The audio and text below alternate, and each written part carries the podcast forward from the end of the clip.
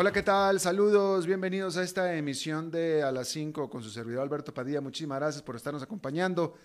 Le mando un cálido y afectuoso saludo desde las instalaciones y la señal de 89.1 FM en San José, Costa Rica, desde donde estamos transmitiendo hasta el punto en el tiempo y en el espacio en el que usted nos está escuchando, porque estamos transmitiendo en, en diferentes plataformas, desde aquí, en Facebook Live, a través de la página de este programa, a las 5 con Alberto Padilla, así como también en podcast, en las diferentes plataformas principales para ello Spotify, Apple Podcast, Google Podcast, etc.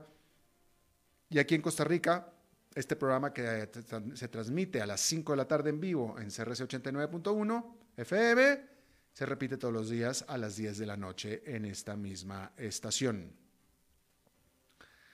En los controles en este momento, otro del otro lado los cristales, el señor David Guerrero, el maestro limpio y a cargo de la producción general de este programa, la señora Lisbeth Ulet.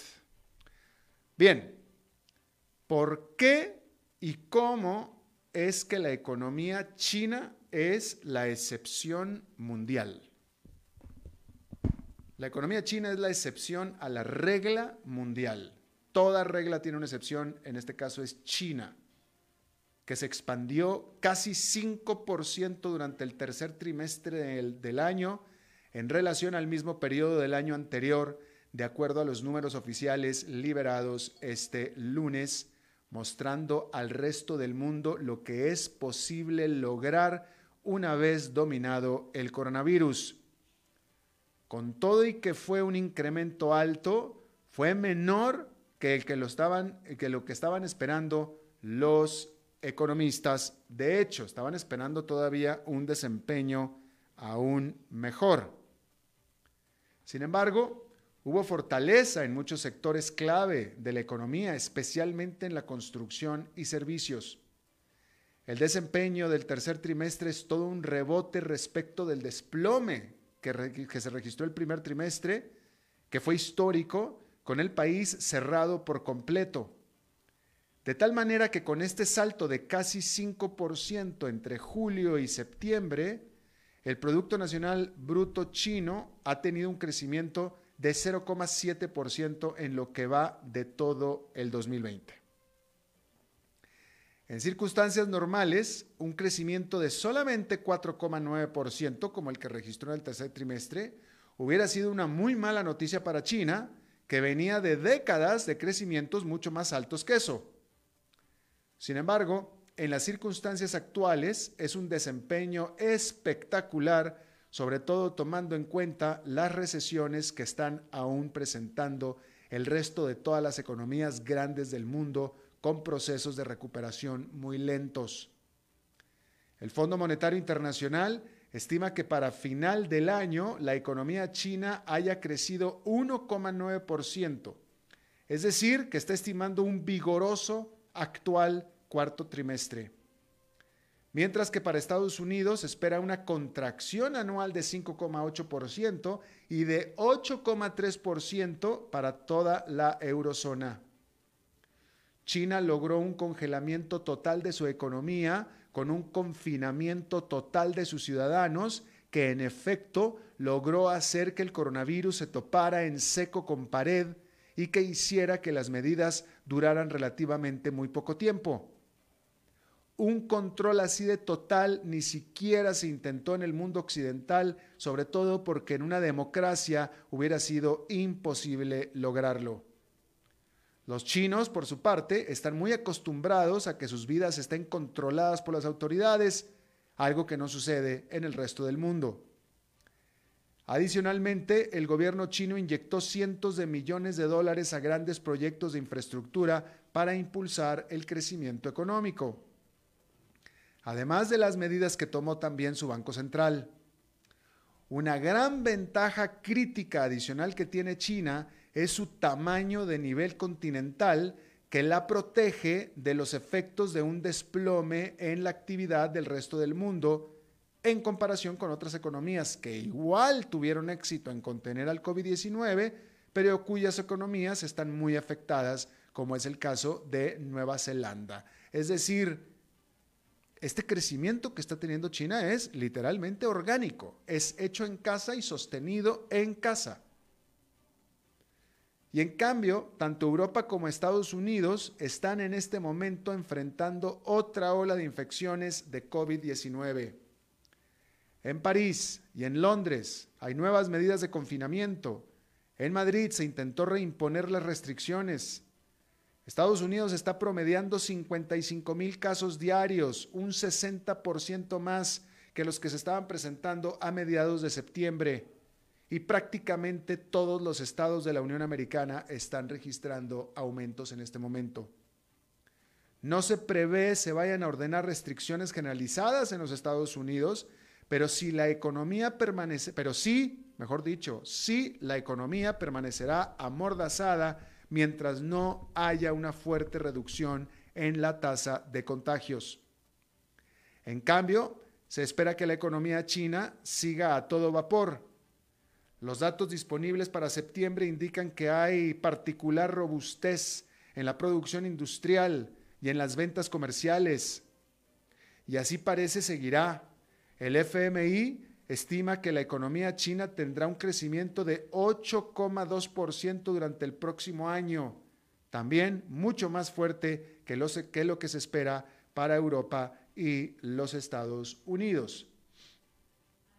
Al respecto de las restricciones, hay que decir que, como estábamos adelantando, en algunos países de Europa estas han aumentado. En algunas ciudades francesas se dio un toque de queda nocturno que durará todo un mes, con Italia imponiendo nuevas restricciones e Irlanda anunciando también restricciones a partir de este lunes. Mientras tanto, en Praga, en Checoslovaquia, decenas de miles de checos salieron a las calles a protestar en contra de las más estrictas, de, mayores medidas estrictas de confinamiento y hubo peleas con la policía.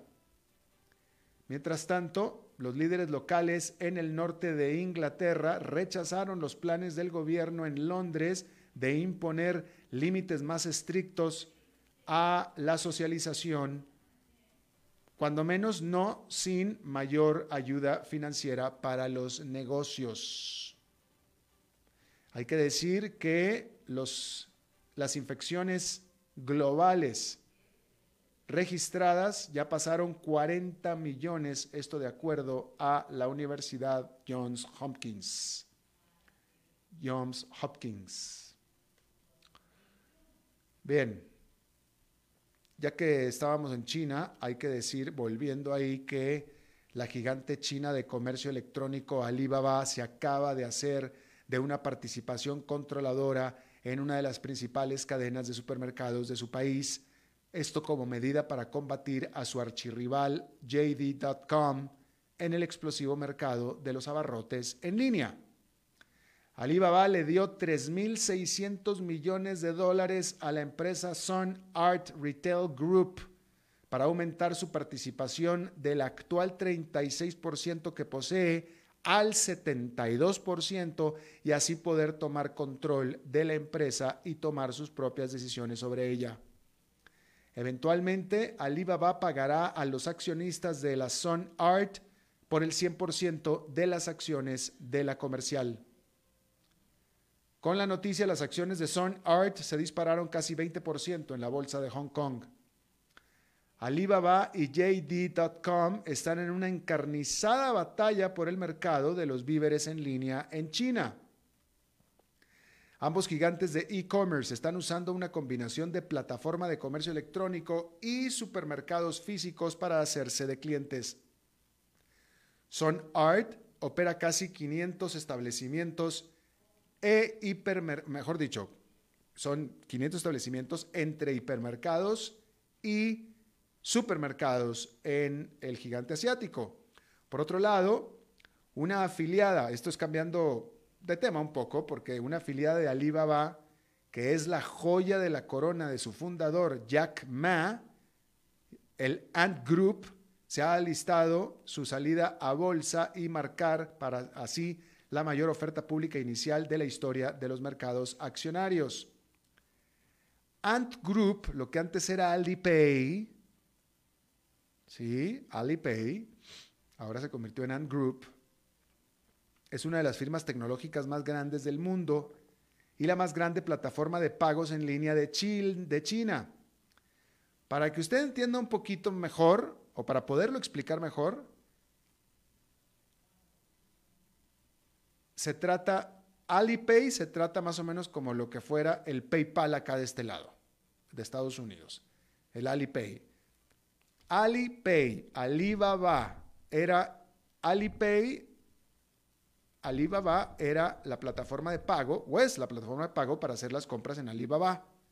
Lo mismo que PayPal era para hacer las compras en eBay, lo mismo. Nada más que Alipay ya explotó y se desarrolló mucho más que lo que se desarrolló PayPal. Porque Alipay ha establecido presencia en cada uno de los segmentos financieros y productos de microahorro a seguros a buró de crédito y hasta incluso una plataforma de citas amorosas entre los usuarios. O sea, si usted después de hacer su transacción financiera en Alipay quiere a ver si tiene un date hoy en la noche, se mete ahí a una pestañita para ver quién de los otros usuarios puede ser que le caiga bien. Hasta eso tiene. Se espera que Ant Group salga a bolsa simultáneamente en los mercados de Hong Kong y de Shanghái. Bueno, Aquí hemos hablado bastante acerca de la poca fortuna, de la nula fortuna, de lo mal que lo están pasando las salas de cine. Porque pues, ¿quién va a ir al cine, no? Las aerolíneas al menos tienen la esperanza de que poco a poco se va a ir recuperando la cosa. La gente quiere viajar, la gente tiene que viajar y quiere viajar. Pero nadie tiene que ir al cine. ¿Y quién quiere ir al cine, no? Pues bueno, la suerte de Netflix, los cines la desean. Y es que para nadie que haya estado encerrado en su casa, va a ser una sorpresa que Netflix esté teniendo un año de película, literalmente. Mientras que las salas de cine están en su mayoría cerradas y las que están abiertas están vacías, Netflix sumó 26 millones de suscriptores nuevos durante los primeros seis meses del año. 26 millones de suscriptores pagando al menos 8 dólares al mes cada uno. Durante el segundo trimestre, Netflix más que dobló sus utilidades respecto del mismo periodo del año anterior. Y por tanto, las acciones de la plataforma de descargas de películas, y también gigante productor de ellas, han explotado 64% en lo que va del año. Nada mal si se compara que el resto del mercado, es decir, el Standard Poor's 500, ha ganado solamente 8% en lo que va del año. Bueno, pues este martes Netflix presentará sus resultados al tercer trimestre y aunque ahora tiene grandes y nuevos jugadores rivales en la cancha que ella inventó, como por ejemplo Disney Plus, los números que presente no podrán ser tan malos. En julio, la empresa estimó que sumaría al menos 2,5 millones de suscriptores entre julio y septiembre. Al respecto, el Bank of America predice que el crecimiento futuro de Netflix pues no podrá ser tan vigoroso como el que ha venido teniendo, pero aún así le puso un objetivo de precio para su acción en 670 dólares cada una para fin de año, y eso es un 26% arriba del precio de este lunes. De tal manera que si usted compra hoy, bueno, allá hoy no, pero mañana, acciones de Netflix, en teoría, según el Bank of America, usted tendrá un rendimiento de aquí a fin de año de 26%. No está nada mal, no está nada mal. Y de pasada vio muchas películas, se divirtió mucho viendo Netflix en su casa. Bien, Estábamos hablando hace un momento de la economía de Estados Unidos. Hay que decir que la cantidad de dinero que los Estados Unidos debe a los inversionistas, es decir, a los que tienen bonos del Tesoro de Estados Unidos, esos son los inversionistas, la cantidad de dinero que los Estados Unidos les debe a estas personas alcanzó niveles históricos en unos cuantos años. tanto el déficit anual como la deuda acumulada de los Estados Unidos están en niveles que no se registraban desde la Segunda Guerra Mundial. El Departamento del Tesoro reportó la semana pasada que para el año fiscal 2020, que terminó el 30 de septiembre, el déficit fiscal de Estados Unidos alcanzó 3,13 billones de dólares con B, es decir, trillions. Se trata de tres veces más del déficit que había registrado al cierre del año fiscal 2019. Y con la deuda alcanzando los 21 mil billones de dólares, esta, esta cantidad de 21 mil billones de dólares, 21 mil billones con B de dólares de deuda, es más grande la deuda que lo que vale toda la economía del país. Haga de cuenta que usted, hagamos un cálculo de todos sus activos, todo lo que, toda su casa, lo que tiene en su casa, su coche, eh, toda la ropa, este, las cuentas de ahorro, eh, todo, todo, todo, todo. Al perro le ponemos un valor también, todo, todo, todo, todo, todo. ¿Sí? Hacemos una, incluso un cálculo para saber cuánto va a ganar usted este año y hacemos un, este, un, cálculo sobre lo que usted va a ingresar este año, etcétera, y todo lo ponemos como activo de usted. Bueno, si usted tuviera una, usted, usted está endeudado con una deuda que vale más que todo lo que usted tiene en este año. Eso es lo que pasa con Estados Unidos, literalmente. Y con la deuda alcanzando entonces eh, eh, eso, bueno, pues ya la deuda es más grande que toda la economía. Es decir, la deuda es un 102% del Producto Nacional Bruto, de acuerdo al consenso de los analistas. La última vez que la deuda alcanzó estos niveles fue en 1946, con el país justo saliendo de la Segunda Guerra Mundial y la deuda siendo un 106% del Producto Nacional Bruto. Se trata de cifras que deberían de ser alarmantes. De hecho, son alarmantes. Sin embargo, ante la emergencia de la situación actual, con decenas de millones de estadounidenses que aún permanecen sin trabajo y están también por perder sus casas, el nivel de deuda del país no está en las prioridades de las autoridades, mucho menos de la gente. Incluso hasta los economistas y financieros más conservadores han estado urgiendo a Washington a que eleven más el endeudamiento vía otra inyección de estímulo económico por billones de dólares más. Esto para tratar de reanimar al muerto. Ahora, el problema de un endeudamiento tan grande, tal como si fuera cualquier economía emergente, y si usted vive en Costa Rica, usted sabe lo que le hablo, es que en el futuro, en el caso de Costa Rica es ya, el gobierno tendrá cada vez menos dinero disponible para satisfacer las necesidades de la ciudadanía, como pagar policías, construir escuelas, pavimentar calles, etcétera, por tener que estar gastando el dinero para pagar la deuda. Pero pues Estados Unidos no solo pudo pagar su abultada deuda posguerra, sino que hasta ha llegado a tener superávit presupuestal. Así que, pues es de esperarse que lo pueda volver a lograr eventualmente. Vamos a ver si es cierto. Bueno, las autoridades de protección de la información de Irlanda lanzaron una investigación sobre la manera en la que Instagram utiliza y protege la información privada de sus usuarios menores de edad, luego que una falla dejó ver los números telefónicos de estos. Mientras tanto, la madre de Instagram, Facebook, reveló que la empresa ha rechazado de su plataforma a 2.200.000 anuncios dirigidos a obstruir la votación en las elecciones presidenciales de Estados Unidos. Y es que Facebook está tratando de demostrar que ha aprendido a jugar el juego desde lo ocurrido en las elecciones del 2016, con Rusia tratando de inmiscuirse en el proceso. De hecho, lo logró. Y todo fue por medio de Facebook. Y también el anuncio se da luego de reportes noticiosos de la semana pasada revelando que Facebook modificó sus algoritmos para de manera específica bloquear sitios de noticias de izquierda o izquierdosos, como por ejemplo es la publicación Mother Jones. A partir de este lunes, los comercios en todo el estado de Nueva York que sean sorprendidos distribuyendo bolsas de plástico serán sancionados.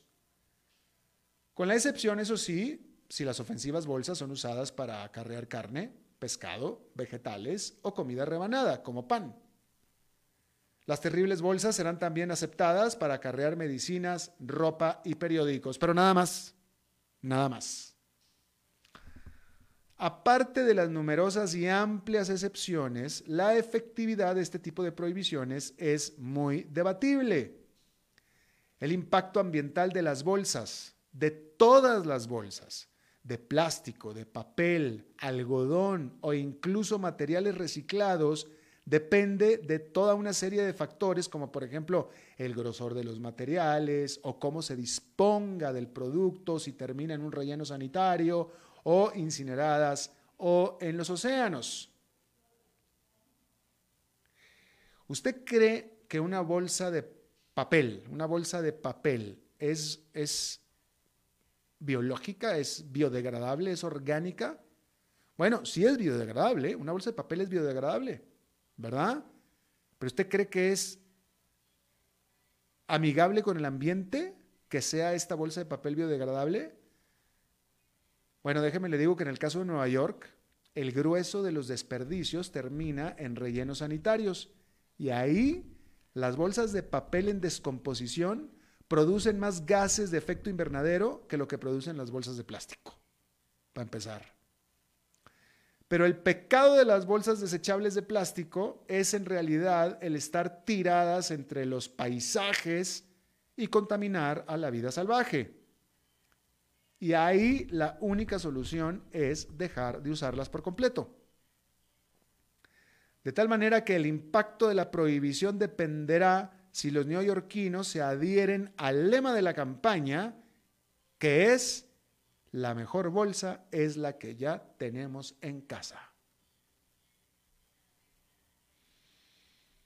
Bueno, hay que decir que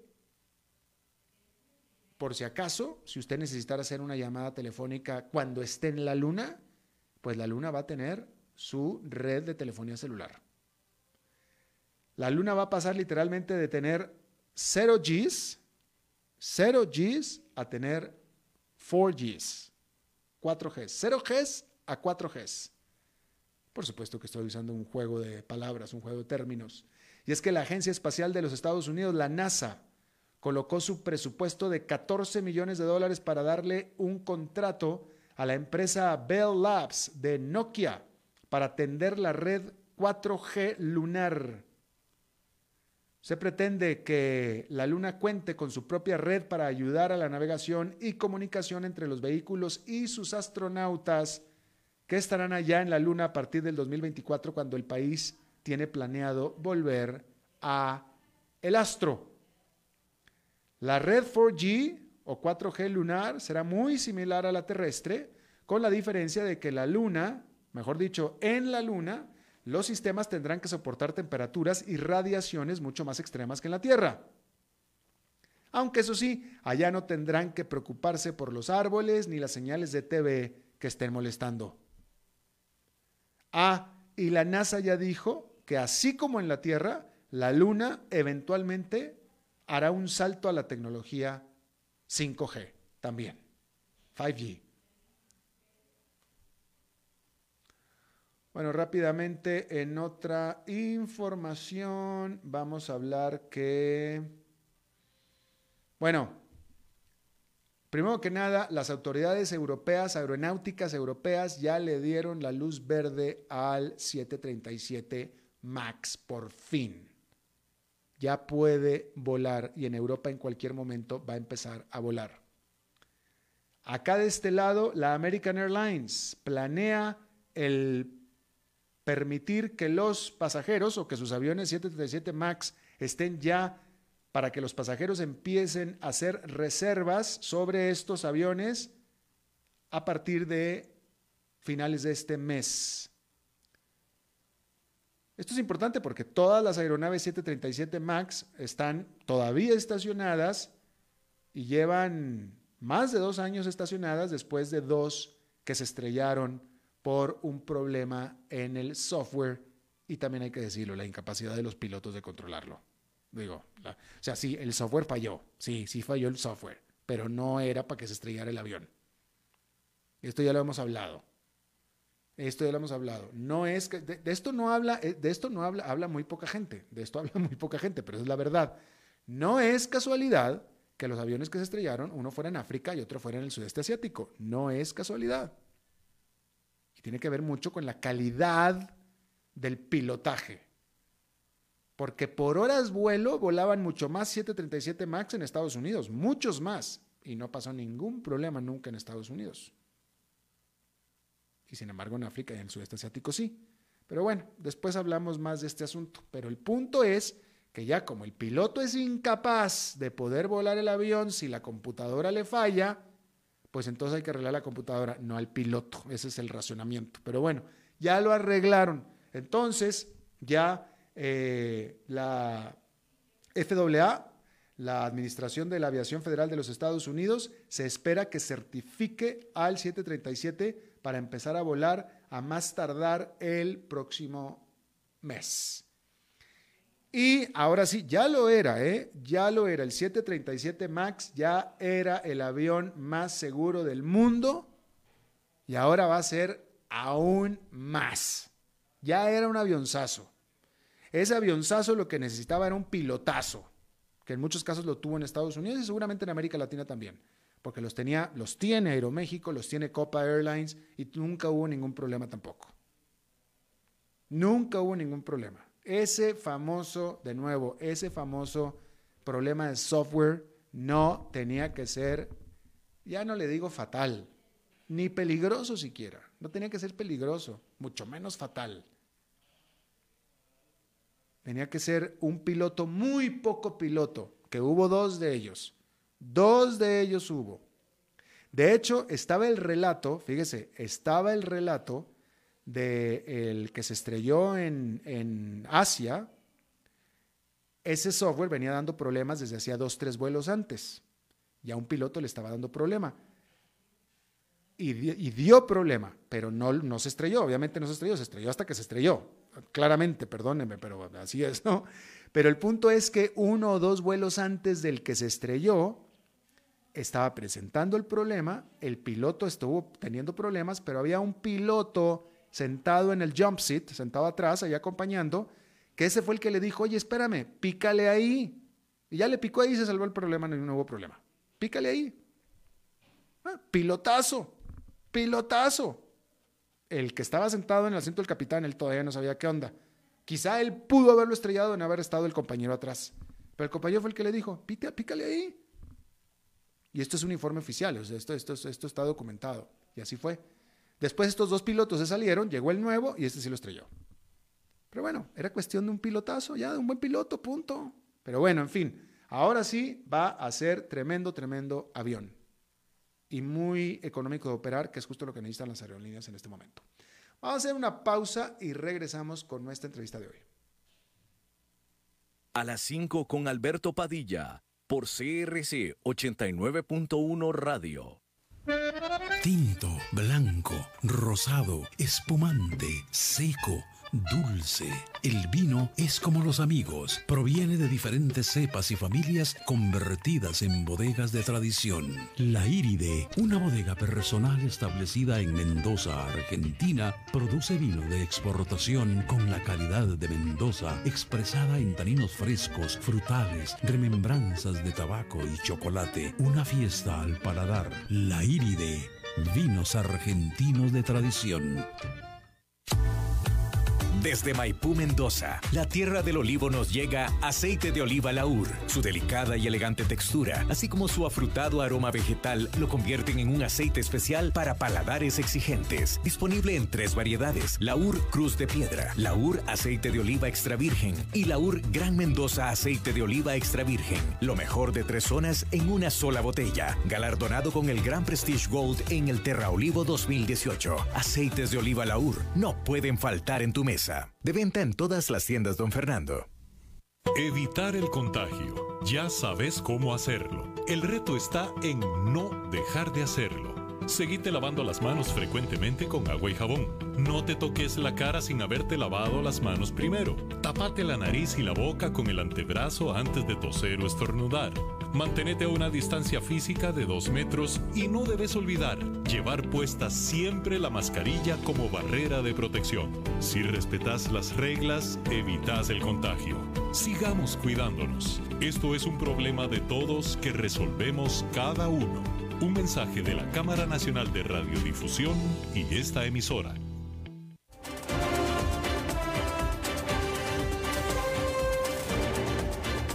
Seguimos escuchando a las 5 con Alberto Padilla. Bueno, muchísimas gracias por continuar con nosotros. Bueno, eh, Luis Arce, parece que todo está confirmado que ganó la elección presidencial en Bolivia en la primera vuelta. Eh, un conteo rápido, esto ya fue desde anoche, eh, un conteo rápido le dio a este candidato de corte socialista cerca del 52% de los votos y bueno, lo mantiene al menos unos 20 puntos arriba eh, de quien lo estaba, de, su contrincante, que era eh, un expresidente de Bolivia también. El señor Arce fue ministro de Economía bajo el gobierno de Evo Morales, es del mismo partido de Evo Morales y bueno, pues esto fue, eh, parece ser en un proceso electoral que se llevó con relativa paz allá en Bolivia. Yo le agradezco que se una a nosotros a Alfonso Ferrufino, él es asesor principal de la oficina de la International IDEA en Bolivia. Él fue político, fue ministro, parlamentario también. Señor Ferrufino, muchísimas gracias por estar con nosotros. Con mucho gusto, señor Padilla. Buenas noches. Buenas tardes en Costa Rica. Gracias, así es. Ah, bueno, primero que nada, eh, me supongo yo que para el extranjero, para, para nosotros que estamos afuera, nos sorprende no solamente que haya ganado en la primera vuelta, sino que ganó un partidario, un candidato del mismo gobierno a quien lo obligaron a salir por puertas hace casi exactamente un año, que es Evo Morales. Entonces, por lo visto, ni Evo Morales ni el partido que él representa eran tan repudiados como nosotros acá en el extranjero pudiéramos haber pensado. Lo que pasa es que el contexto boliviano es extremadamente dinámico. Eh, yo siempre advierto a la gente que llega por primera vez a Bolivia que, bueno, en este país uno se puede morir de todo excepto de aburrimiento. Y segundo, que los análisis de coyuntura, además de fecha, deben llevar hora.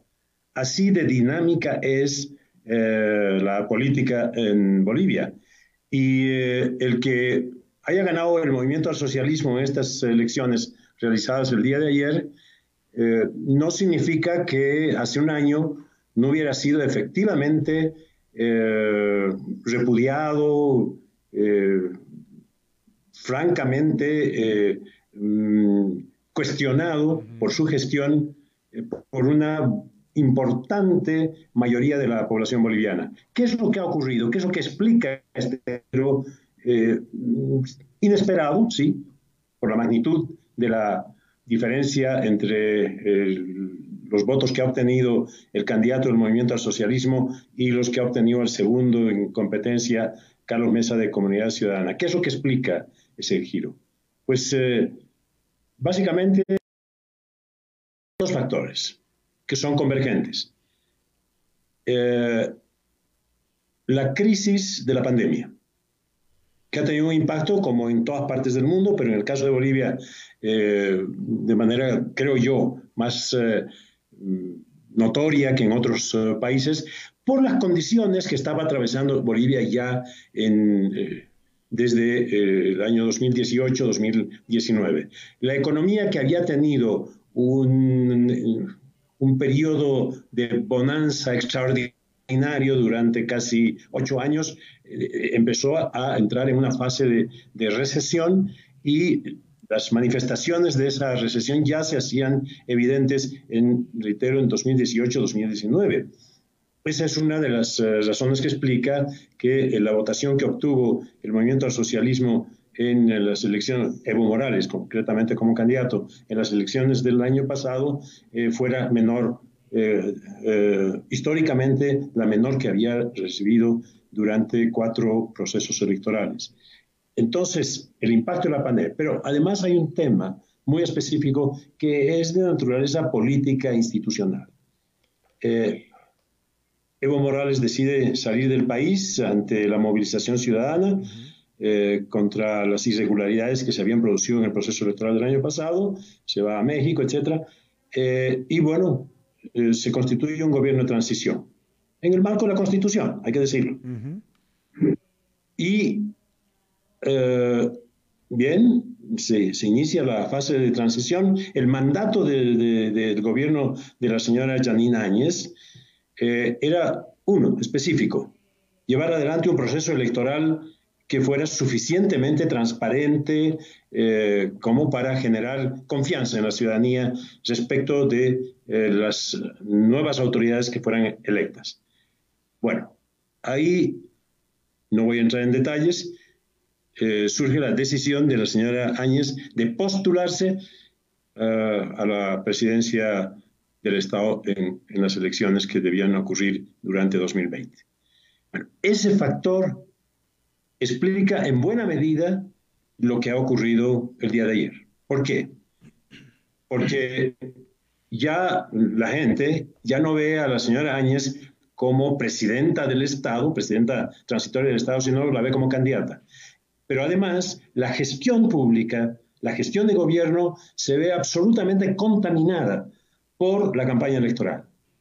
Y hace, la señora Áñez, su gobierno, hace exactamente lo que se había criticado y uno de los factores de debilitamiento de la candidatura de Evo Morales el año pasado, que es eso, utilizar los recursos públicos eh, en campaña electoral algo que está absolutamente prohibido en la legislación boliviana, pero que eh, eh, el órgano electoral anterior mm, nunca se preocupó porque estaba cooptado por el, gobierno del movimiento al socialismo, nunca se preocupó por hacer cumplir estrictamente la normativa que prohíbe el uso de recursos públicos en campaña eh, electoral. Pues este gobierno hizo exactamente lo mismo. Pero además también replicó el tema de la corrupción en gran escala. Además, hubieron manifestaciones autoritarias en, la gestión del gobierno de la señora Áñez. Pues bien, concluyo. Todos esos factores convergen. Como decimos acá, se, juntan el hambre y las ganas de comer. Convergen y restablecen un grado de, mm, ¿qué diría?, eh, de confianza en el movimiento al socialismo como alternativa eh, electoral. Eh, que el movimiento al socialismo había tenido un buen desempeño en la gestión de la economía, lo cual es, eh, es bastante discutible, porque lo que hubo en Bolivia fue un periodo de auge por, las, por los precios altísimos de las materias primas, particularmente de los hidrocarburos, el gas, es, la principal fuente de ingresos en Bolivia, pero también otras otras materias primas, minerales, en fin. Pero, pues bien. señor, Ferrufino. el, MAS administró ese periodo de bonanza, eh, tuvo una política de, bonos eh, para ayudar a la gente de menores ingresos, etcétera, etcétera. Eh, pero no hubo ninguna transformación de la matriz económica boliviana seguimos siendo un país absolutamente eh, dependiente de la exportación de materias, de materias primas. Pero la gente que recibió eh, esas, eh, los beneficios de esas políticas sociales, mm, de los bonos, pues empezó obviamente a, a comparar el, lo que estaba ocurriendo con el gobierno actual de transición y lo que había ocurrido con el gobierno anterior. Estábamos mejor. Pero señor, fue, señor ese fue el razonamiento básico de la gente, particularmente de los sectores populares de menores ingresos. señor Ferrufino. Por una parte. Sí, sí, dígame, dígame. Déjeme le pregunto. ¿La gente votó por Luis Arce o votó por Evo Morales? Y se lo pregunto porque eh, acá en el extranjero, como observadores, sobre todo yo como observador del proceso económico, quedaba claro que, eh, en primer lugar, el desempeño de Bolivia no fue el desempeño de Venezuela, no fue el desempeño de otros países con gobiernos del mismo corte, y había, se distinguía una diferencia entre lo que hablaba Evo Morales y lo que hacía el señor Luis Arce como ministro de Economía. Es decir, se le identificaba como un ministro bastante ortodoxo económicamente hablando. Entonces, eh, eh, yo le pregunto, ¿la gente votó por Luis Arce o votó por Evo Morales? Yo creo que fue una combinación. Mm. Votó por Evo Morales porque Bolivia, como muchos países de la región, tiene una profunda tradición caudillista. Claro. La cultura política de la sociedad boliviana se la puede caracterizar como caudillista. Por lo tanto, eh, muchísima gente, sí, claro, votó por Evo Morales, pero alguna otra eh, lo que hizo fue eh, comparar lo que había ocurrido en, el gobierno de Evo Morales en los años de auge económico, donde efectivamente hubo una política de redistribución de los ingresos, etcétera, y lo que había ocurrido durante este gobierno. El impacto de la pandemia, por supuesto, hizo, hizo, hizo estragos y el gobierno no tuvo la capacidad de gestionar adecuadamente eh, e, ese, ese, impacto. Entonces, es un, es un razonamiento muy básico, muy, elemental. Eh, si comparando lo que estaba ocurriendo con este gobierno, lo que había ocurrido con el gobierno MAS, pues sí, yo prefiero, obviamente, esa ha tenido que ser la motivación fundamental de muchísima gente para votar. No, pues ya, yo, ¿qué importa? La corrupción existe en todos los gobiernos, todos los gobiernos eh, son más o menos de la misma, de la misma catadura, pero el gobierno del MAS eh, redistribuyó ingresos, entonces opto por el, por, ah. el gobierno del MAS. y obviamente el, candidato actual ganador, por lo menos ganador extraoficialmente todavía, eh, sí fue el, eh, el principal gestor de la economía del país durante la mayor parte del gobierno de Evo Morales. Entonces, es una combinación de, factores. Ahora déjeme le pregunto, eh, ¿Evo Morales trató de colocarse en algún puesto de elección popular en esta, en esta elección y no lo logró, no, no, no se, lo, no se lo permitieron eh, y él está todavía asilado en o exiliado en Argentina? Con este triunfo de Luis Arce, ¿usted cree o ustedes los bolivianos creen que va a regresar al país Evo Morales y a qué? Bueno, sería muy lógico que, regrese a asumir el liderato del movimiento al socialismo en ejercicio del gobierno. Reitero, eh, me sorprendería enormemente que eh, el señor Arce adquiera una autonomía eh, plena en el ejercicio de su condición de presidente del Estado boliviano. Eh, eh, son estructuras eh, verticales donde hay un principal, un líder principal. hay muchos ejemplos y, bueno, usted debe conocer mucho mejor que yo, incluso muchos casos en América, en América Latina, en el Caribe. hay muchísimos ejemplos de estos fenómenos. Pero de pronto, de pronto, señor Ferrafino. Eh, mientras el principal está vivo, pues es el que manda.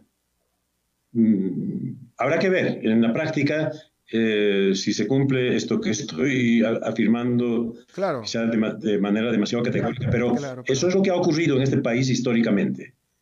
Claro. Vamos a ver cómo se soluciona, cómo se pasan las cosas, porque de repente salen, vaya, ya ve, Lenin Moreno en Ecuador era vicepresidente de Rafael Correa y eh, eh, y le dio la espalda por completo y ahora están totalmente peleados. Algo lo mismo pasó en Colombia con eh, Santos y con Uribe, ¿no? Eran del mismo partido y, se, desprendieron por completo, ¿no?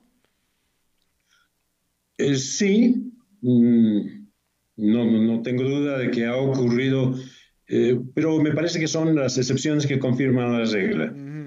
y en el, caso, en el caso de Bolivia, por lo menos por todo lo que podemos apreciar, una serie de aspectos objetivos, constatables, es que eh, el liderato de Evo Morales en el movimiento al socialismo está fuera, fuera de duda y que el gobierno va a estar fuertemente marcado por ese, por ese liderato. Yo tenía, acá teníamos, acá teníamos la impresión de que los disturbios que, que, se, que se siguieron dando con regularidad, lo descontento social que se siguió dando con cierta regularidad desde que salió Evo Morales hasta esta fecha, yo tenía la impresión de que el pueblo se, los, se lo culpaban a Evo Morales de esos disturbios. Había, me parece que había incluso pruebas de que Evo Morales era el que incitaba a este, a este descontento.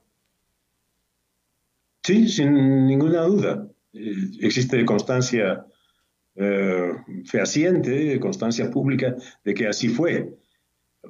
Bueno, pero estamos hablando de una sociedad eh, tremendamente fracturada. Pues sí. Polarizada polarizadas. Aquí han habido eh, fracturas no solamente socioeconómicas, han habido fracturas políticas, por supuesto, y hay fracturas regionales. Y esta fractura regional ha adquirido una mm, connotación muy, muy fuerte y muy preocupante, por supuesto, eh, en, esta última, en esta última fase. De hecho, el, candidato que ha salido tercero en, en en la, votación, eh, es un candidato eminentemente regional. Es, justamente el, líder que, eh, bueno, más bien diría, es la persona que surgió como líder en el eh, movimiento de resistencia a la manipulación de los resultados electorales de 2000. 19. y, bueno, hoy día el discurso es eh, tremendamente regionalista. De hecho, su, votación ha ganado en el departamento de Santa Cruz, que es el departamento más importante desde el punto de vista económico y donde las estructuras, eh, los núcleos de poder eh, tienen una enorme incidencia política. Y empieza a tomar alguna, alguna vigencia nuevamente, no es, no es por primera vez, el discurso, mm, de, bueno, de, de, ¿cómo diría? Eh, autonómico eh, radical, pensando en la federalización del país. Eh, en Santa Cruz. En fin. sí, sí, sí, claro. La federalización del país para que Santa Cruz sea un departamento un Estado dentro de una estructura federal. Incluso hay gente que habla de independencia, ¿no? Claro. Pero bueno, eso me parece ya demasiado, demasiado exagerado, pero quiero decir que esta es una sociedad tremendamente fracturada. Eh, económica, socialmente, eh, políticamente y eh, regionalmente. Y ese es un contexto nada sencillo de... Exactamente. Para, para, para el próximo gobierno, y cualquiera hubiera sido el que gane las elecciones, no va a ser eh, una, una, gestión muy, muy sencilla. Definitivamente que no. Don Alfonso Ferrufino, asesor principal de la oficina de International Idea en Bolivia, le agradezco muchísimo que se haya tomado el tiempo para hablar con nosotros. Con mucho gusto. Nosotros compartir lo que ocurre en este país siendo una institución que trabaja por el fortalecimiento de la democracia, eh, es, eh, es, siempre estimulante, es, eh, nos permite saber que lo que ocurre en Bolivia es de interés en otras partes del mundo. Por supuesto que sí. Muchísimas gracias, don Alfonso país más hermoso Bolivia. Si me permite mi opinión, por alguna razón, entre más pobre es el país en América Latina, más bonito es. Y Bolivia es uno de ellos, definitivamente. Bueno, vamos a hacer una pausa y regresamos rápidamente con Glendo Maña. A las 5 con Alberto Padilla, por CRC 89.1 Radio. Tinto, blanco, rosado, espumante, seco dulce.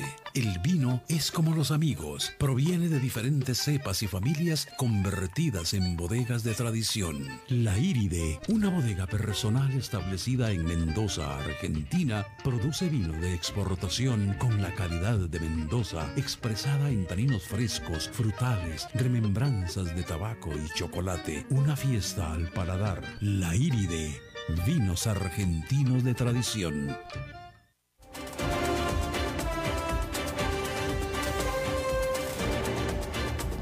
Seguimos escuchando a las 5 con Alberto Padilla. Bueno, es lunes y nos vamos rápidamente con Glenda Umaña. Glenda. Hola Alberto, un gran gusto de saludarte, al igual que todos ustedes, amigos, radioescuchas. Un abrazo muy, muy grande, lleno de solidaridad para todos los que están con nosotros en este momento, pensando mucho en las distintas situaciones y pensando mucho, Alberto, también en cómo en medio de la necesidad de nosotros como periodistas de poder difundir la información de la manera más objetiva y clara, también podamos hacer periodismo constructivo. Y esta mañana pues eh, se me ocurrió compartir con ustedes una historia eh, de supervivencia, una historia de coraje, una historia de valentía, una historia de perdón, una historia eh, de colaboración, de solidaridad, porque siempre en todas las situaciones y sobre todo en este momento que hay tantas personas eh, que están asediadas por los bancos para que paguen sus cuentas, para que paguen sus casas, que no tienen en este momento dinero, no tienen ingresos porque han perdido sus trabajos, pues es importante estar muy conscientes y muy atentos a poder ayudar a todas esas familias. Eh, y hay una eh, organización que está teniendo mucho éxito, pero que necesita de nuestra mano solidaria. Se llama, y ustedes la pueden ver en Facebook y también en Instagram, Reactivemos la Esperanza. Reactivemos la Esperanza ya tiene dos meses de estar funcionando y gracias a la ayuda de personas bondadosas, pues 155 personas de una de las provincias más azotadas por esta pandemia desde el punto de vista económico, que es la provincia de Guanacaste. Ya hay un grupo de personas, más de 150 personas que ya gracias a este programa tienen desayuno y almuerzo garantizado. ¿Cómo opera este programa? Eh, quizá en algún momento lo comentamos, pero por favor, porque yo sé que hay muchas personas que están con nosotros, que tienen los medios, que tienen la posibilidad de ayudar, de colaborar, de decir a dónde ayudo, cómo ayudo. Esta es una forma muy, muy buena porque además tiene una rendición de cuentas. Claro que a todos nos preocupa en este momento la transparencia y la honestidad de la ayuda que nosotros podamos dar.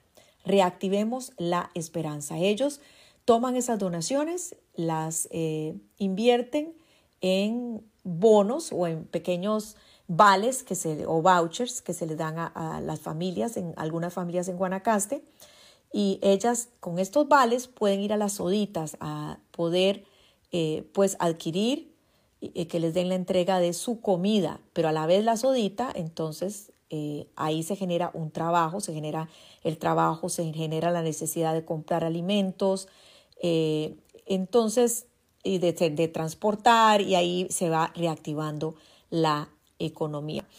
Y esto me lleva también a una historia que les decía al principio, me ha impactado muchísimo. Acabo de terminar un libro de una costarricense que sobrevivió a la Segunda Guerra Mundial. Este libro acaba de salir. Se llama Tormenta en mi ojo. Lo pueden conseguir digitalmente. Todavía no ha llegado a nuestro país de manera impresa, pero digitalmente. Tormenta en mi ojo. Joana Musab es una eh, costarricense que nació en Italia durante la Segunda Guerra Mundial y me ha impresionado muchísimo eh, con la forma como ella describe todas las calamidades que ellos vivieron durante mucho tiempo.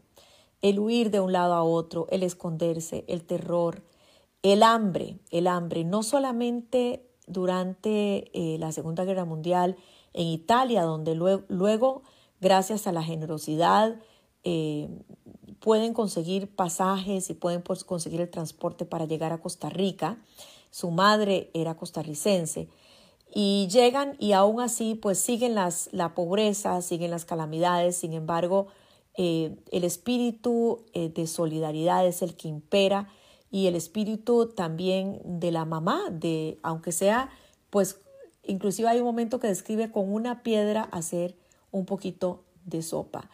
Em, es un libro que yo recomiendo, es una historia realmente impactante, no solamente de, del coraje, la valentía, el espíritu de supervivencia, pero también el perdón, porque hay eh, pasajes muy, muy fuertes relacionados a las consecuencias que trae eh, por ejemplo, una guerra, las consecuencias que trae una guerra como estas en, la, en el, las consecuencias psicológicas y cómo esto afectó la relación con el padre de estas niñas, eran cinco niñas, y esto provocó situaciones realmente eh, impactantes de violencia doméstica, impactantes. Yo les recomiendo también que vean la entrevista que nosotros hicimos a Joana Musab. La pueden encontrar en nuestro YouTube, Glenda Hora. La pueden encontrar también en nuestro Facebook de Glenda Umaña. Recuerden, Tormenta en mi ojo de eh, Giovanna Musab. La obra se desarrolla como una novela y se basa en la realidad de esta eh, familia tiene pues algunas partes que son fantasía, eh, ficción, realidad y recuerdos, eh, pero hoy en día este lugar donde, donde ella nació, que era la comarca de Sara Dalmacia en Italia, hoy el día en día es Croacia. Y ella logró ir 70 años después, acaba de ir después de 70 años a, esta, a este lugar donde ella nació, a recordar toda la sangre que se derramó en, esta, en este lugar, el condado de Sara Dalmacia, como decía, hoy parte de Croacia. Bueno, Alberto, eh, es todo lo que tengo por ahora. Un abrazo muy grande para todos y cada uno de ustedes. Que tengamos siempre ese espíritu de, diálogo. Yo sé que hay mucha desesperación, pero eh, pues los, los pleitos y los encontronazos en realidad no nos llevan a nada. Todos nos, perdemos en esas situaciones y hay muchos que se están dedicando simplemente a confundir a la población. Así que tengamos muchísimo cuidado, sobre todo también con lo que compartamos, como lo hemos dicho anteriormente, en nuestras redes, en nuestro WhatsApp. Un abrazo para ti, Alberto, y para todos ustedes que están con nosotros. Muchísimas gracias, Glenda Omaña. Te lo agradezco siempre como cada lunes y nos vemos el próximo lunes. Bueno, eso es todo lo que tenemos por esta emisión de A las 5 con su servidor Alberto Padilla. Muchísimas gracias por habernos acompañado. Espero que termine su día en buena nota, en buen tono y nosotros nos reencontramos en 23 horas. Que la pase muy bien.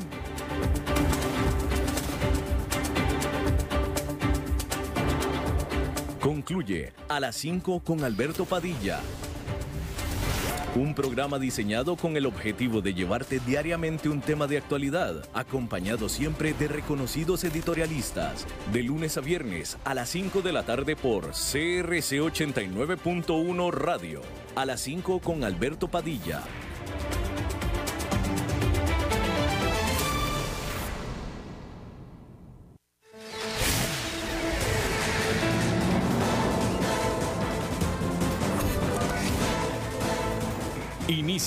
El resumen informativo en noticias CRC 89.1 Radio.